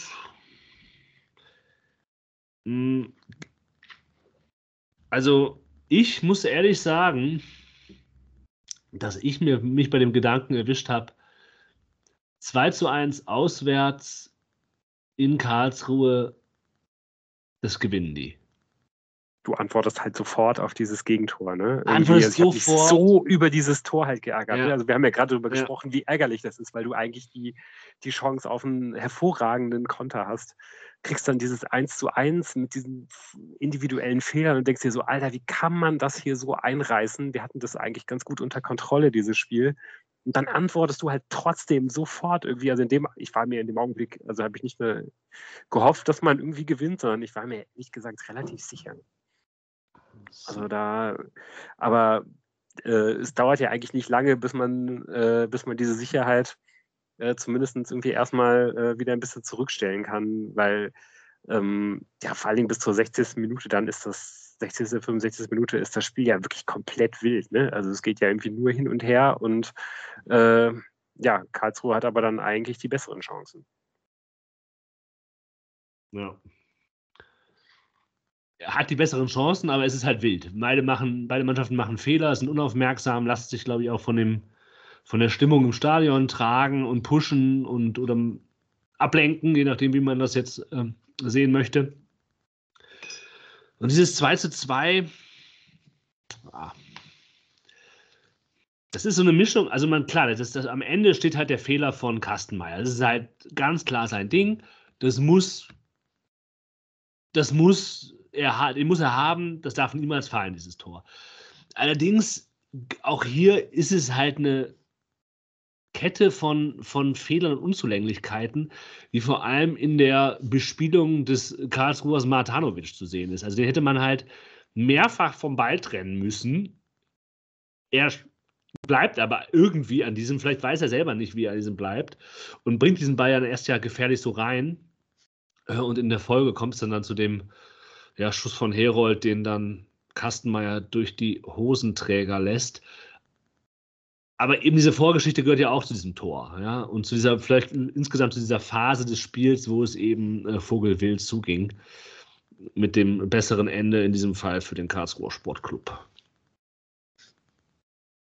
Ja, absolut. Ich, also ich kann auch. mir auch gut vorstellen, wenn du halt dieses Tor nicht kassierst durch diesen individuellen Fehler von Kastenmeier, dann kassierst du es halt irgendwann später in diesem Spiel, weil Karlsruhe einfach ähm, ja, weil Karlsruhe da einfach schalten und walten kann, immer mal wieder, wie sie es wie es halt wollen. Und Fortuna, äh, das sieht man dann, finde ich, auch irgendwie im, im, im, Laufe des restlichen Spiels, ähm, eigentlich stehen K.O. ist. So, auch wenn, wenn die natürlich selber auch immer mal wieder an ganz, ganz, ganz gute Chancen kommen. Aber so, es ist eben einfach keine saubere, konzentrierte, seriöse Leistung mehr in der, in der zweiten Halbzeit. Und damit halt irgendwie mal wieder so ein Spiel, wo du halt sehen kannst, okay, eine Halbzeit äh, kriegt man das halt irgendwie umgesetzt. Aber zwei Halbzeiten äh, seriös wirklich zu spielen, das schafft die Fortuna einfach im Augenblick nicht. Und es gibt eine Szene, die ich dafür auch stellvertretend sehe, nämlich kurz nach dem 2 zu 2 das Foul von Vermey an dem Torwart des KSC. Das war so unnötig. Man sieht einfach, wie Vermey einfach den Bodycheck ansetzt. Und bei aller Drecksackigkeit und Christos Zoll, das ist halt einfach hart unsportlich. Und er kann halt froh sein, dass das Also es ist halt gelb und es wäre halt auch krass gewesen, wenn es rot gewesen wäre. Aber irgendwie habe ich mir in dem Moment selber gedacht, eigentlich ist für sowas gelb schon zu wenig, weil er nur darauf aus ist, den gegnerischen Torwart, der in dem Moment ja auf den Ball konzentriert ist und so ein bisschen angreifbar und schutzlos ist, einfach zu treffen. Super ja, weil es unnötig. so dumm ist einfach. Ne? Es ist wahnsinnig so dämlich. Ja. So, ich fand auch, also ich, ich dachte auch so, Alter, bitte, es kann jetzt hier nicht rot geben. Aber so ein, ein, ein Teil von mir hätte das irgendwie auch nicht, also jetzt nicht gerechtfertigt anhand der Regeln gefunden, sondern einfach gerechtfertigt deswegen, weil es so dumm und so unnötig ist, das in dem Augenblick halt zu machen dich, dich da halt irgendwie selber so zu schwächen. Und es gibt so viele von diesen Situationen. Also ich meine, das, das, äh, das Tor selber kannst du da ja auch nehmen. Ne? Es sind einfach, das ist ja auch einfach wieder eine Aktion, wo du halt nicht konzentriert bist an der, an der Stelle von, von, von Kastenmeier, sondern während du noch deine, deine eine Aktion machst, nämlich diesen Kullerball halt zu fangen, ähm, bist du halt schon eine Aktion weiter, was natürlich an sich cool ist, wenn du halt schon daran denkst, wie kann ich jetzt das Spiel schnell machen und so weiter. Aber du musst halt deine, äh, deine aktuelle Aktion sauber ausführen. Und äh, ja, ich meine, er ist, glaube ich, eh schon jemand, der das halt nicht so schulbuchmäßig häufig macht. So, ne? Im Normalfall solltest du da, glaube ich, immer mit dem Knie halt runtergehen. Wenn du da mit dem Knie runtergehst und der, und der Ball rutscht dir halt durch, dann springt er halt immer erstmal nochmal gegens Knie. Wenn du das nicht machst, so, das kannst du dir natürlich irgendwie erlauben, wenn du Profitorwart bist. Ähm, ich glaube, wenn du kein Profitorwart bist, so, da lässt sich da jeder Torwarttrainer 30 oder wahrscheinlich 50 Liegestützen für machen im Training, wenn du, wenn du das halt nicht machst. Äh, als Profitorwart ist es wahrscheinlich ein bisschen was anderes, dann muss das aber halt auch funktionieren. So. Und ja, einfach ein Fehler, der dir halt wirklich einfach nicht passieren darf. Ja, habt ihr noch Szenen, die ihr besonders besprechen wollt, eigentlich an dem Spiel? Weil.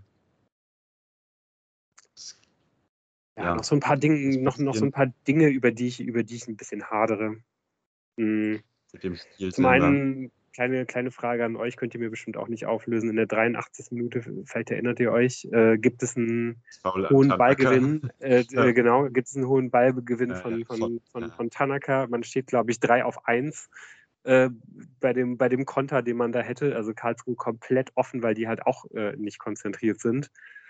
Ähm, ich habe die Wahrscheinlichkeit, dass man dann da das 3 zu 2 macht, ist sehr, sehr hoch und es wird einfach gegen Tanaka gewinnen, obwohl der halt super klar den Ball spielt.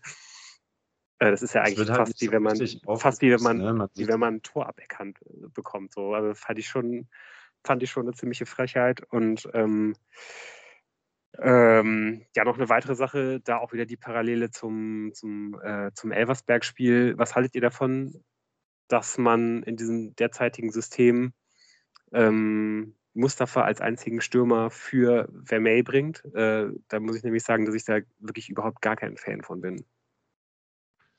Weil?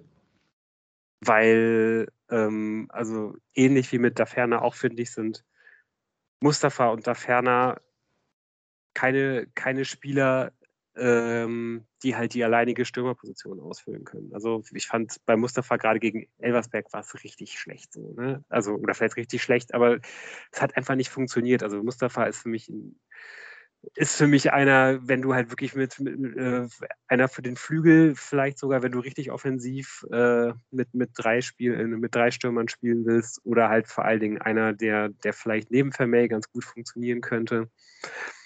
Ähm, ja, und da ferner eigentlich auch. Also da ferner kann ich mir gut vorstellen, dass der mal alleine funktioniert, wenn du eine Führung verteidigst. So. Aber wenn du halt eigentlich noch ein Tor schießen musst, finde ich das überhaupt nicht gut. Und eigentlich habe ich mich sowohl gegen Elversberg als auch gegen Karlsruhe, als dann Vermey rausgenommen wurde, richtig geärgert, weil ich halt wusste, okay, wahrscheinlich wird man jetzt halt kein Tor mehr schießen. Man hat nämlich auch jetzt in der Rückrunde in den fünf Spielen, in den 75 Minuten, wo Mustafa oder ähm, Daferner die einzige Spitze waren, hat man gar kein Tor geschossen. Und man hat ja schon relativ viele Tore mal wieder geschossen. Ähm, ja, aber halt in den 75 Minuten, 75 Minuten wo ähm, ja einer von beiden alleine auf dem Platz stand, halt eben keins.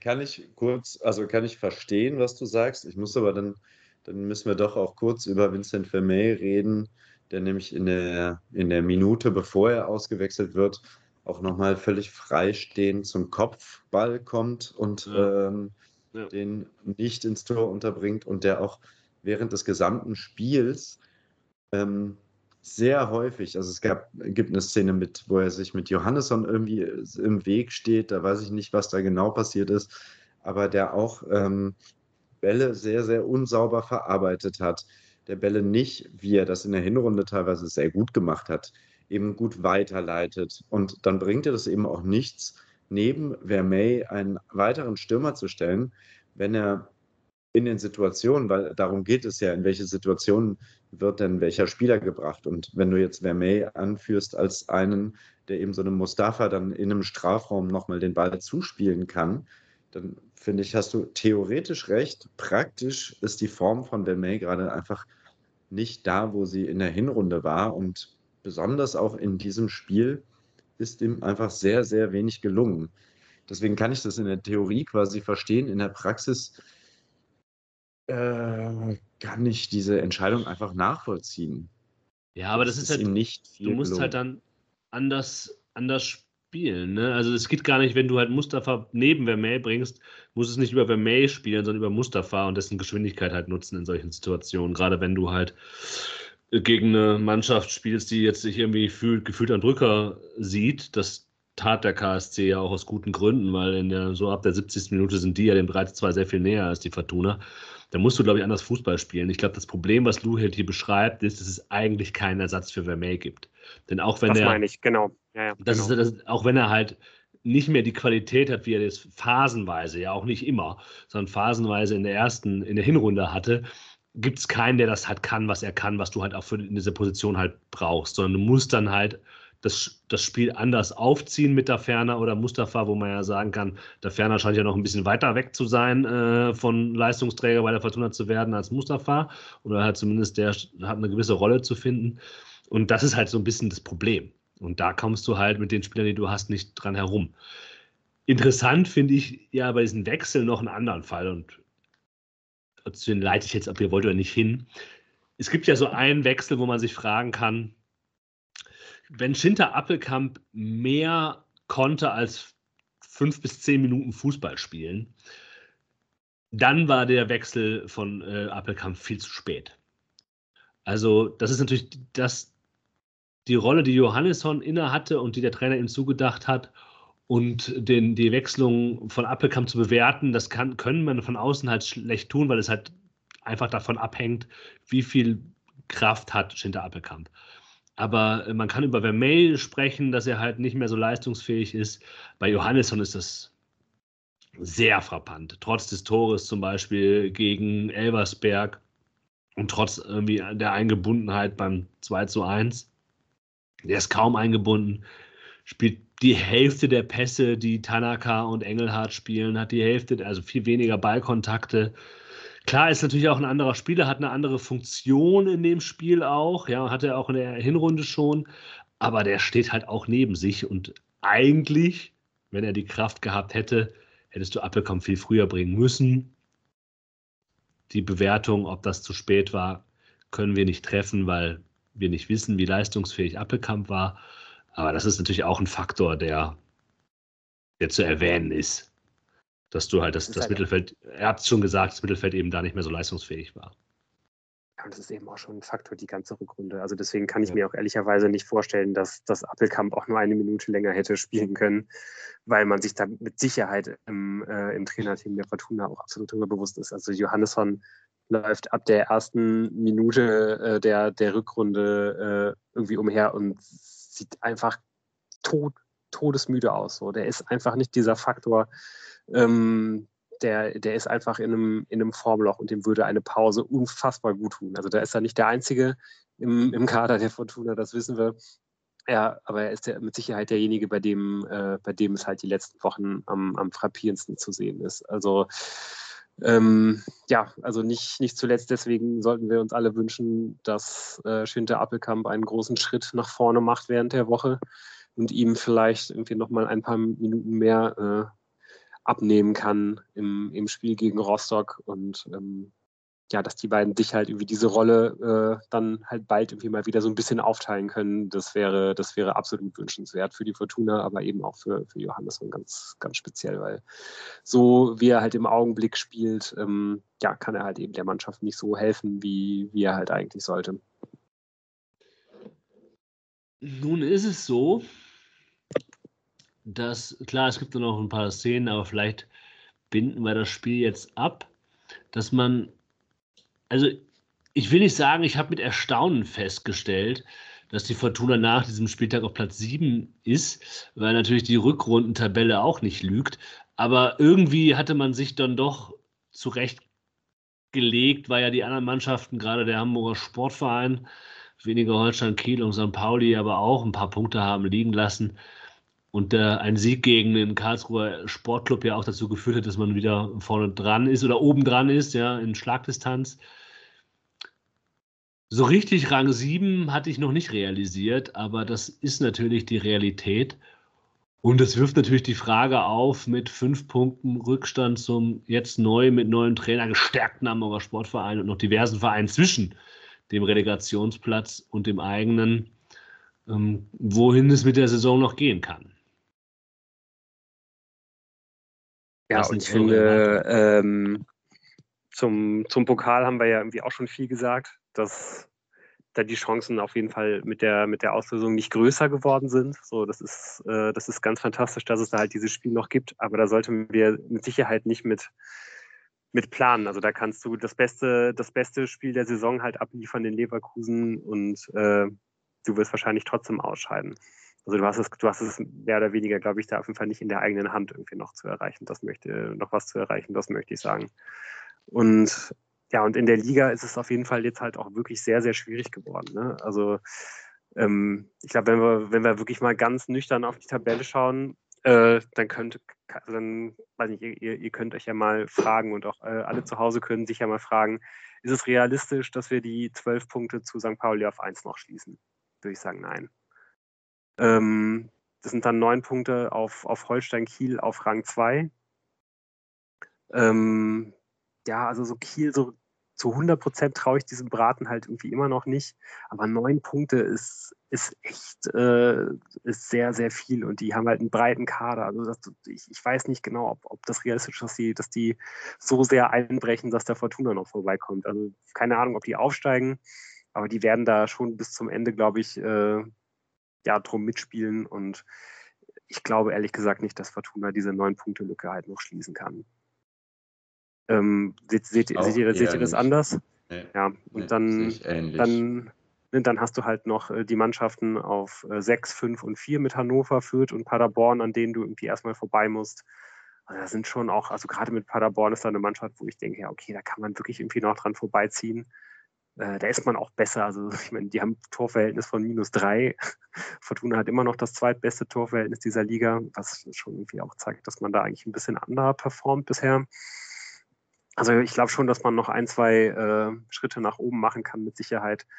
Aber eben auch zu Platz, zu Platz drei, das ist halt der HSV und das macht es dann irgendwie nicht angenehmer. Ähm, weiß ich auch nicht, ob Fortuna halt diese Lücke halt geschlossen bekommt, weil ähm, ja, ich glaube, das ist natürlich alles überhaupt nicht unmöglich, um Gottes Willen. Nur, ähm, ja, sind wir, glaube ich, dann schon aber auch an dem Punkt, wo man halt sagen muss, Platz zwei noch zu erreichen, ist eigentlich nicht mehr realistisch. Das heißt, es geht eigentlich nur noch darum, Dritter zu werden. Geht ihr damit? Ja. Und ja, ähm, genau.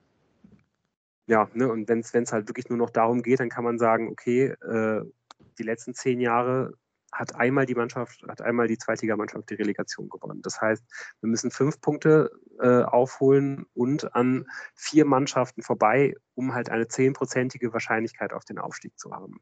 Ja, das, das, ist, das ist ja, sehr, sehr es, wenig. Ich will das, ich will das, ich will das nur mal kurz in so, Relation halt setzen. Halt drauf an. Kommt da ist ja Wahrscheinlichkeit, dass du in Leverkusen auf wen man da so trifft. Ja, ich würde auch sagen, lassen, die Relegation musst du ja gar nicht erst mit, darüber musst du ja gar nicht Gedanken machen. Du musst dir jetzt Gedanken machen, ob man Rang 3 erreicht. Ja, alles andere ist ja erstmal egal. So, und dann kann ja, man noch drüber nachdenken, dass man Pokalfinale spielen ja. muss, während man auch noch Relegation spielt und so. Das ist, wird, wird für die Mannschaft nicht einfach werden. Ja, aber ähm, du hast, spielst noch gegen, also Lücke schließen. Ja? Du spielst noch gegen Hannover recht bald, dann spielst du noch gegen HSV recht bald, im Anfang März jeweils, hintereinander auch die beiden Spiele. Du spielst noch gegen Fürth. Du spielst noch gegen Holstein Kiel. Also da kannst du natürlich sagen, theoretisch, kannst du da ein paar Punkte gut machen. Das Problem ist, dass die Fortuna ihr seit eineinhalb Jahren Rucksack dann auch mal abwerfen muss, dass man halt gegen die Mannschaften oben nicht punktet. Ja, wird schwierig genug. Ähm, klar, aber die, solange die Chance, ich, ich will jetzt hier mal äh, Tim reinholen, der jetzt sagen würde, solange es die Chance noch gibt, solange die Tür noch ein bisschen offen ist, muss man gerade dieser Mannschaft natürlich auch zugute halten, dass sie Comeback-Qualitäten gezeigt hat und den Optimismus behalten, dass es halt auch gelingen kann. Ist zumindest, und das ist ja vielleicht auch das, was, was wir uns für die Restsaison erhoffen können, ist immer noch möglich zu halten. Dass es nicht irgendwie am 30. Spieltag egal ist, ob man jetzt am Freitag, Samstag oder Sonntag Bundesliga spielt, sondern dass es halt nach wie vor eine gewisse Relevanz hat und die Hoffnung nach wie vor da ist. Ja, absolut 100% Zustimmung. Ähm, nur finde ich, es ist schon, die Situation ist schon um einiges schlechter als jetzt noch vor, ein, vor ein paar Wochen. Klar. Weil äh, wir uns, glaube ich, schon auch alle jetzt gerade aus diesem Block, den man halt spielt, mehr erhofft haben. Also ich habe mir definitiv mehr erhofft ja. aus diesem Vierer-Block äh, aus äh, Paderborn, Elversberg, Karlsruhe und Rostock, weil von der Spielweise, äh, also da habe ich schon gedacht, da muss man eigentlich neun bis zwölf Punkte holen. Ich weiß, da ist Paderborn mit bei, aber wenn In wir Paderborn. einfach nur nüchtern, wenn wir nur nüchtern darauf gucken, wie diese Mannschaft Fußball spielt. Ich meine, ich habe das gerade gesagt, die haben ein Torverhältnis von minus drei, verdammt nochmal, ne? Äh, und also weiß ich nicht, die haben halt Max Kruse geholt, das hat nicht funktioniert, die haben ihren Leistungsträger gerade verkauft und trotzdem stehen die wieder mit so einer Mannschaft aus Namenlosen vor der Fortuna gerade.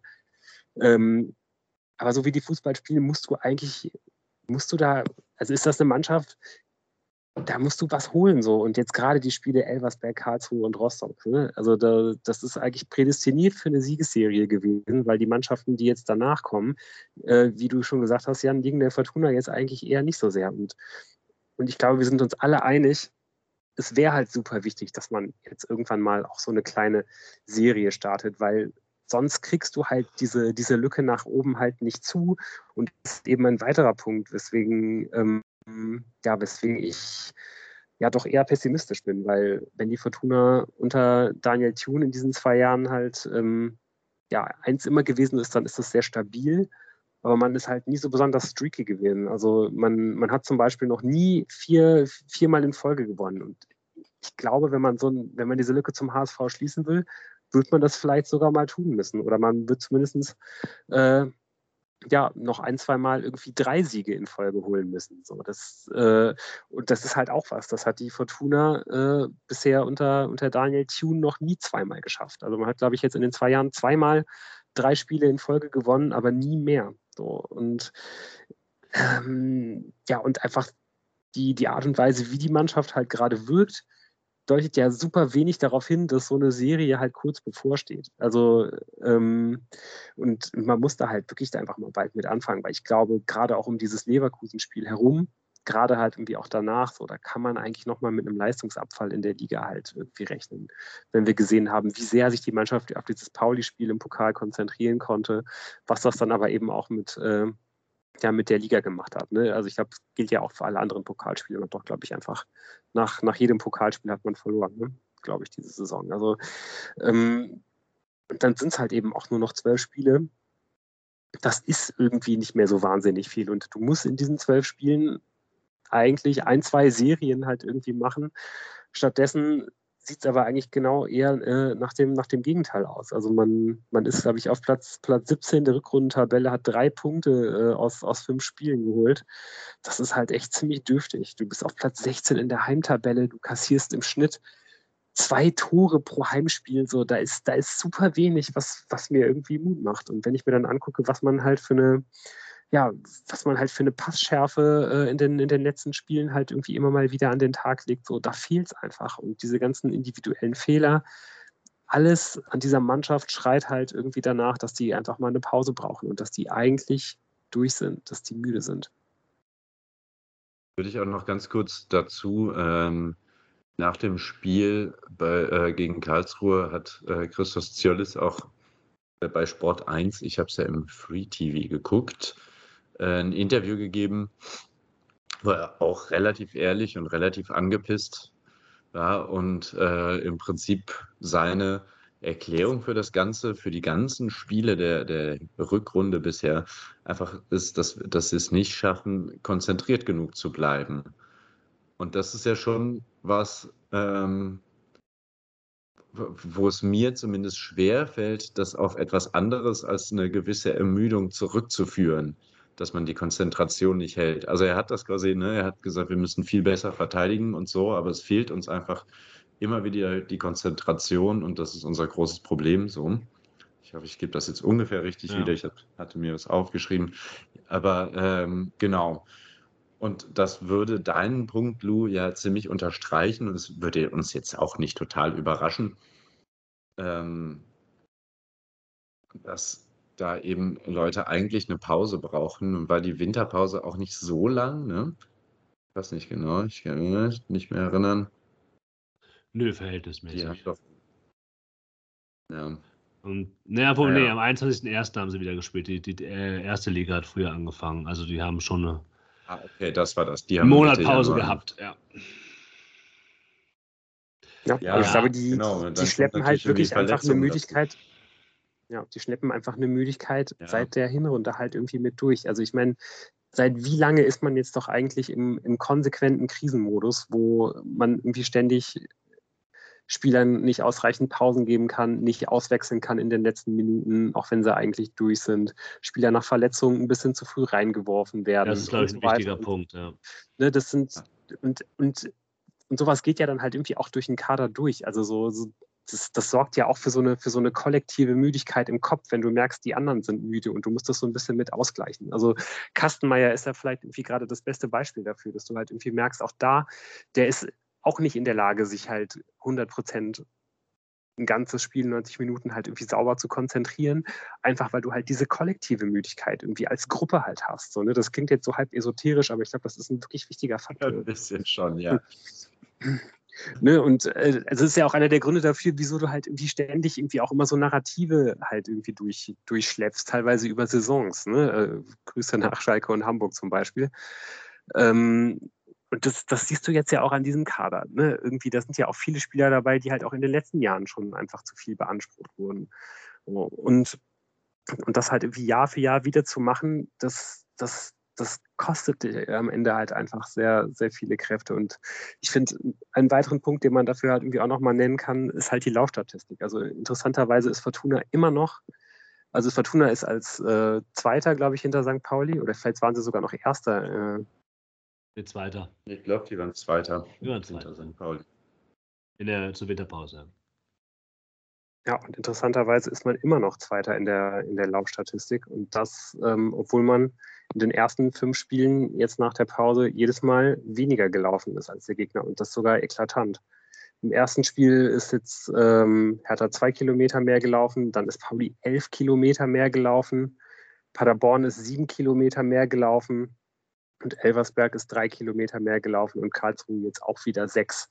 Und das sind echt krasse Statistiken, finde ich, wenn man sich vor Augen führt, äh, ja, dass man halt bis dato eigentlich die, mit die, neben St. Pauli die laufstärkste Mannschaft in der, in der Liga gewesen ist. Und dass es da jetzt irgendwie diesen, ähm, ja, diesen krassen Umschwung gegeben hat, korreliert dann halt eben auch damit, dass man ja, dass man eben sehr wenige Punkte geholt hat, nämlich nur noch drei aus diesen, aus diesen letzten fünf Spielen. Und wenn man dann ein bisschen weiter zurückgeht, sieht man, dass das halt ehrlicherweise für die ganze Saison so gilt. Also ähm, ich war so überrascht davon, dass das jetzt so eingebrochen ist mit den Laufstatistiken, dass ich dann mal Spiel für Spiel geschaut habe. Und interessanterweise äh, hat Fortuna bis auf am ersten und am dritten Spieltag äh, jedes Spiel, wo man mehr Kilo, Kilometer gelaufen ist als der Gegner gewonnen und jedes Spiel, wo man, äh, also alle Siege geholt in Spielen, wo man mehr Kilometer gelaufen ist und alle Niederlagen äh, resultieren aus Spielen, wo man weniger gelaufen ist als der Gegner. Also es scheint super, super wichtig zu sein für den, äh, für den Mannschaftserfolg. Die einzigen Ausnahmen sind erster Spieltag gegen Hertha, wo man, glaube ich, irgendwie 300 Meter, also wirklich super, super wenig, äh, weniger läuft als, als Berlin. Und ähm, ja, und man holt eine Niederlage gegen Paderborn am dritten Spieltag, wo man mehr läuft. Ähm, und ich glaube, wenn wir uns an diese Spiele erinnern, hatte das, äh, ja, war das eigentlich ein Sieg. Da hat man einfach nur tausend Chancen vergeben.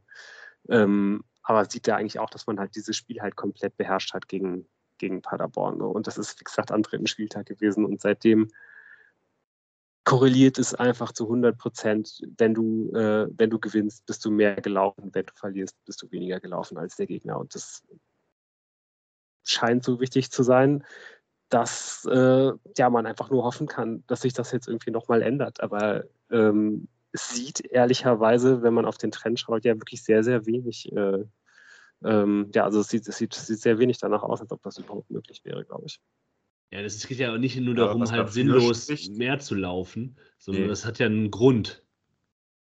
Jeweils. Das, nee, das, ist, ja nicht das, das ist ja das, was ich meine. Ne? Genau. Ne? Aber ne, das ist wieder ein Punkt, der für mich darauf hindeutet, die Mannschaft, ne, also wenn wir schon über die Konzentration reden und aus dem Mannschaftskreis gesagt wird, wir vergeben diese, diese, diese Spiele, weil wir nicht konzentriert sind. Es gibt ja die Möglichkeit, dass man nicht konzentriert ist, weil du das ganze Spiel lang 110 Prozent gibst und äh, deinen Gegner in Grund und Boden rennst. Ne? Irgendwie, und deswegen machst du Fehler. Das stimmt ja aber nicht. Die Gegner laufen dich in Grund und Boden und trotzdem bist du, bist du, bist du halt müde und machst die, machst die individuellen Fehler, die der Gegner nicht macht. So, und das ist für mich ein großes Alarmzeichen. Also man muss ja sagen, dass zum Beispiel bei St. Pauli ist St. Pauli absurd viel gelaufen. Die Fortuna aber auch immer noch nicht wenig. Ne? Also das ist vielleicht, ja. Das, das muss man schon bedenken. Stimmt, das haben. Ähm, also ich müsste jetzt mal die totalen Kilometer gegeneinander aufrechnen, ob die Fortuna einfach weniger läuft. Ich habe es jetzt eben nochmal gehabt, aber jetzt habe ich es wieder weggeklickt. Aber ja, ich glaube, das ist eine Auffälligkeit, die man, äh, die, die es zu konstatieren gilt. Das, ich glaube, ist auch gut und das, dass du das genannt hast. Und ich teile auch die Einschätzung, die erst Moritz formuliert hat und jetzt du auch nochmal. mal dass mit, Konzentra mit, mit ja, Müdigkeit auch Konzentrationsmängel einhergehen, das kennen wir alle. Und das ist vielleicht ein Faktor. Und der, woran liegt das? Das natürlich, wir haben es auch jetzt schon, ich will das nicht wiederholen, aber es ist natürlich alles genannt.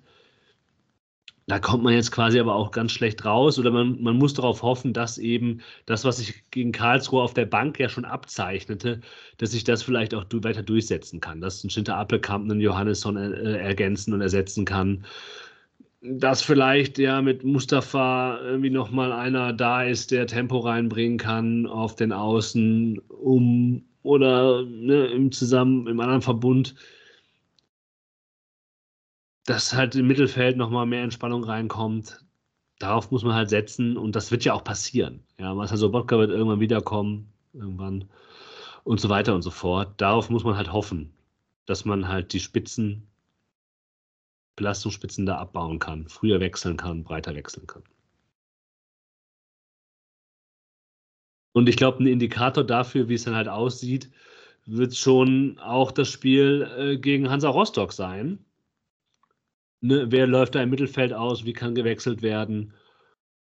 Darauf gilt es eben neben dem reinen Ergebnis, das dann am Ende natürlich auch noch wichtig ist, dass man drei Punkte holt gegen äh, Rostock, auch dass man darauf achten kann, was es eben auch bedeutet für die kommenden Spiele, unabhängig von dem Ergebnis gegen Rostock.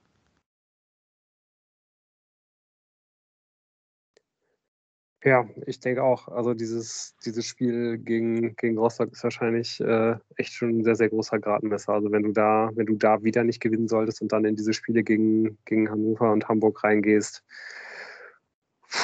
also dann ja, wird, die, wird die Hoffnung auf jeden Fall nicht, nicht, nicht größer, dass man irgendwie noch was reißen kann diese Saison. Aber ähm, genau, wie du gesagt hast, man kann schon auch durchaus optimistischer sein, weil ähm, ja, sich äh, die personelle Situation ja schon nach und nach verbessert. Und ähm, ja, mit Rostock jetzt auf jeden Fall auch kein Gegner nach Düsseldorf kommt, ähm, der, der in der aller, allerbesten Situation ist. Ähm, die haben auf jeden Fall auch durchaus ihre eigenen Probleme. Stehen mittlerweile auf Platz 17 und ähm, ja, sind wahrscheinlich auch nicht so komplett zufrieden damit, äh, was jetzt äh, seit dem Trainerwechsel passiert ist könnte sogar sagen, der, der Trainerwechsel ist schon mehr oder weniger verpufft. Man sagt ja eigentlich immer, dass, äh, ja, dass ein Trainerwechsel, dieser, dieser Effekt, dass der halt für fünf Spiele anhält und danach äh, sich das halt statistisch wieder äh, nivelliert eigentlich auf, ähm, ja, auf dieselbe Anzahl Punkte, die man halt so im Schnitt holt. Und ähm, ja, der neue Trainer Mersat Selim Begovic ist halt fünf Spielen da, da hat man fünf Punkte geholt. Das ist ja, wahrscheinlich mehr oder weniger in Ordnung im Abstiegskampf, aber in der, in der Situation dann zu wenig. Und ähm, man ist eigentlich auch noch ein bisschen auf der Suche danach, wie man eigentlich Fußball spielen will unter, unter Selim Begovic. Ähm, das große Problem für ihn ist, äh, als ein Trainer, der, auf, äh, der in der äh, Winterpause auf Alois Schwarz gefolgt ist, dass halt der vorherige Trainer halt schon diesen bedingungslosen Defensivfußball äh, Mauern und hinten reinstellen, der eigentlich immer ganz gut funktionieren kann bei den meisten Abstiegskandidaten, dass der halt schon bis zu Tode durchexerziert wurde vorher und man eigentlich dann versuchen muss, ein bisschen was anders zu machen. Das hat Selim Begovic auch versucht. Das ist im ersten Spiel ziemlich daneben gegangen. Ähm, man 3 zu 0 in Nürnberg verloren, ist da zu früh in Rückstand gegangen, hat dann mit den Mitteln, die man hatte, versucht, Nürnberg auseinanderzuspielen. Das hat gar nicht funktioniert. Also hat Selim Begovic direkt nach dem ersten Spiel ähm, gleich wieder alles umgeworfen und äh, hat auf bedingungslose Defensive wieder umgestellt. das heißt, man hat jetzt die letzten vier Mal unter äh, 40 Prozent Ballbesitz gehabt. Also das ist im Liga-Vergleich wirklich schon unglaublich wenig. Darunter fällt ein Spiel, wo man äh, 30 Prozent Ballbesitz gehabt hat gegen Osnabrück. Also Osnabrück hat wirklich Osnabrück in diesem äh, Rostock in diesem Spiel ziemlich hergespielt und wissen wohl bis heute nicht, warum das Spiel am Ende 0 zu 0 ausgegangen ist. Ähm, und das in einem Spiel, wo, wo Rostock mit Sicherheit selber äh, gerne gewonnen hätte. Ähm, ja, und deswegen treten die immer noch auf der Stelle, suchen immer noch so ein bisschen die Formation. Hat jetzt, glaube ich, auch in den fünf Spielen unter Selim Begovic viermal mit einem anderen System gespielt. Es wird personell sehr, sehr viel durchgetauscht. Und ähm, ja, zuletzt ist jetzt so ein bisschen ein Trend erkennbar, dass dann Selim Begovic doch wieder so ein bisschen in die, die Richtung des Spiels geht, ähm, was er halt auch die letzten Jahre bei äh, Jan Regensburg lange Zeit erfolgreich hat spielen lassen nämlich äh, ja, viele lange Bälle zu schlagen auf physisch starke Stürmer vorne, äh, die dann mit Ablagen operieren. Ähm, man schlägt viele Flanken, es gibt wenig äh, sauberen, strukturierten Ausbau, Aufbau von hinten heraus, sondern ähm, wenn man irgendwie mal ein bisschen schöner äh, durchs, durchs Mittelfeld spielt, dann wird das halt eben meistens mit einem langen Ball auf die Stürmer vorher vorbereitet. Ähm, ja, sonst ist leider echt noch nicht so eine, eine, wirkliche Startformation erkennbar, mit der wir jetzt sicher rechnen können. Ähm, ich würde aber fast davon ausgehen, dass äh, Rostock sogar mit zwei Stürmern agieren könnte in Düsseldorf, einfach um Düsseldorf zu überraschen ähm, mit ähm, Juan José Perea und Junior Brumaro hat man da zwei auch wirklich so Spieler, die in diese Richtung Schrank gehen. Also einer von beiden wird mit Sicherheit spielen und sich dann an Device und Hoffmann abarbeiten, vielleicht aber sogar zwei. Und ähm, ja, eben diese, diese Spieler, wir kennen das echt noch aus Regensburger Zeiten, die dann halt versuchen, diese Bälle zu behaupten und ähm, Chaos zu stiften und äh, ja, einfach auch irgendwie immer wieder den, den, den Spielfluss der Düsseldorfer zu unterbrechen gegen ähm, auf der anderen Seite. Man muss sicherlich immer ähm, ja auf der Hut sein, dass man gegen Rostock auch nicht mal einen Distanzschuss kassiert. Dennis Dressel und Kai Prüger äh, sind bestimmt äh, ja, zwei der besten Distanzschützen der Liga. Ähm, man, man, muss auf der Hut sein, dass man keine Standardsituationen kassiert. Rostock hat jetzt immer mal wieder mit Dreierkette gespielt, dann bringen die drei großgewachsene, kopfballstarke Innenverteidiger mit nach vorne. Allerdings äh, wenn man sich die Saison anschaut, sind die auch durchaus anfällig dafür, immer mal, ähm, ja, auch wenn die sehr kopfballstark sind, äh, trotzdem halt ähnlich wie Quasche jetzt in, in Karlsruhe Fehler im, im, im Stellungsspiel, im, im Kopfballspiel zu machen, verkaufen sich dann ein bisschen unter Wert, weswegen Rostock viele, viele Tore nach, ähm, ja, nach Luftduellen kassiert, was eigentlich sehr, sehr untypisch ist und mit Sicherheit ein Grund, warum man da unten drin steht. Wenn man ähm, einen Spieler noch identifizieren will, der ähm, ja vielleicht so ein bisschen das Herz des Spiels ist, der Rostocker, der ähm, der das Spiel strukturiert, der es in der Hand hat und der die, der die wichtigen Bälle spielt und die wichtigen Verlagerungen und so weiter, dann, äh, dann ist das Svante Ingelsson, ähm, der ist auf jeden Fall der, der ähm, ja wahrscheinlich irgendwie am meisten Spielkultur aus dem zentralen Mittelfeld mit reinbringt. Äh, gibt schon auch noch den einen oder anderen wirklich guten Kicker bei Rostock, aber die wird man wahrscheinlich eher für schnelle und direkte Optionen wie auf den Flügeln zum Beispiel opfern. Ja, äh, würdet, ihr, würdet ihr großartige Änderungen vornehmen im Vergleich zum, zum, zum Karlsruhe-Spiel? Moritz, gibt es irgendjemanden, den, den du unbedingt gerne mit reinnehmen wollen würdest, gesetzt den Fall, dass er fit ist? Von den Leuten, wo es, ich meine, wir wissen, äh, dass äh, Schinter Appelkamp sehr wahrscheinlich noch nicht bei 100 Prozent ist. Äh, vor allem klang es ja jetzt auch sehr viel nach äh, Flanken, Flanken, Flanken. Da hätte ich schon gerne Vermey vorne drin. Ähm, ich gehe davon aus, dass eine ähnliche, Sta also dass eigentlich die gleiche Startformation, außer eben dieser Tausch Quashi-Device ähm, auftreten wird. Ich glaube auch gegen Rostock kann es da keine Ausreden geben. Das Einzige ist halt, dass man gucken kann, ob Leute wieder fit und einsatzbereit sind. Aber gegen diese Rostocker Mannschaft muss jede zusammengesetzte Fortuna-Mannschaft halt drei Punkte holen. Das steht halt außer Frage. Ne? Ja. Also, was, was Lou beschrieben hat, klar, die werden sich halt äh, vielleicht ne, defensiv einstellen, das könnte ein bisschen anstrengend werden.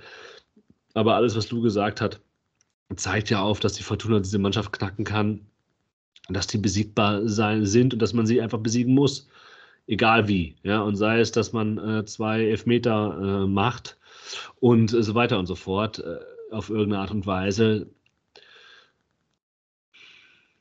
Ja, also ich, ich, ich, ich kann, ich sehe, ich sehe halt sehr viele Möglichkeiten, wie die Fortuna gegen Rostock gewinnen kann.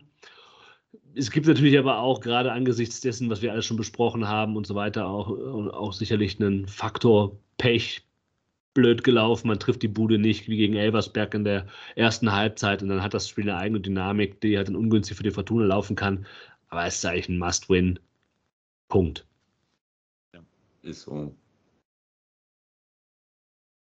So, in dem Sinne. Ja, ich, ich ja. wenn ihr wollt, äh, würde ich gerne den Schlusspunkt setzen. Bitte. Ja, ähm, und zwar hatten wir es ja vorhin nochmal ausführlicher von, von Sascha Rösler äh, und den Drecksäcken. Und da habe ich mich spontan hinreißen lassen in Anlehnung an ein Lied, was an einem denkwürdigen Dienstagabend 2011 äh, durch die wunderschöne damals noch Esprit Arena schallte. Und ich habe mich hinreißen lassen, ein Gedicht zu schreiben, um euch beiden und auch euch, lieben Hörerinnen und Hörer, ein bisschen Hoffnung zu machen. Ich trage vor. Wir steigen wieder auf und schmeißen Bayer raus. Relegation gegen Ciao. Tschüss.